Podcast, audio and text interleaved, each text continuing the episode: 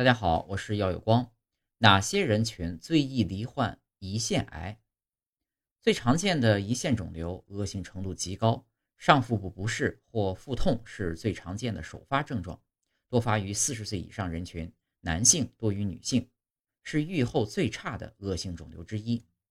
以下六种人更容易罹患胰腺癌：第一，有家族遗传史者，家中曾有胰腺癌患者。患病率是家中无胰腺癌患者的三到十三倍，其他如 BRCA2 基因突变、家族恶性黑色素瘤等也会增加风险。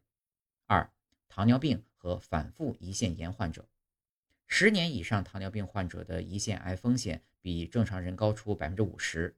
反复出现急慢性胰腺炎，可能使胰腺出现囊肿或结石，若未及时发现，容易形成胰腺癌。三、吸烟、酗酒者，吸烟者比不吸烟者胰腺癌风险高两倍。吸烟量的多少与胰腺癌呈正相关。每日饮酒超过三十克，胰腺癌风险增高百分之二十二；超过五十克，胰腺癌风险提高百分之五十。四、饮食习惯不健康者，饮食不规律、营养不均衡，吃高脂肪和高能量的食物会增加胰腺癌的风险。五、肥胖，无论男女。体重严重超标者，五年内患胰腺癌的风险比正常人要高百分之四十五。肥胖人群只要每天步行运动四小时，胰腺癌风险就会降低百分之五十四。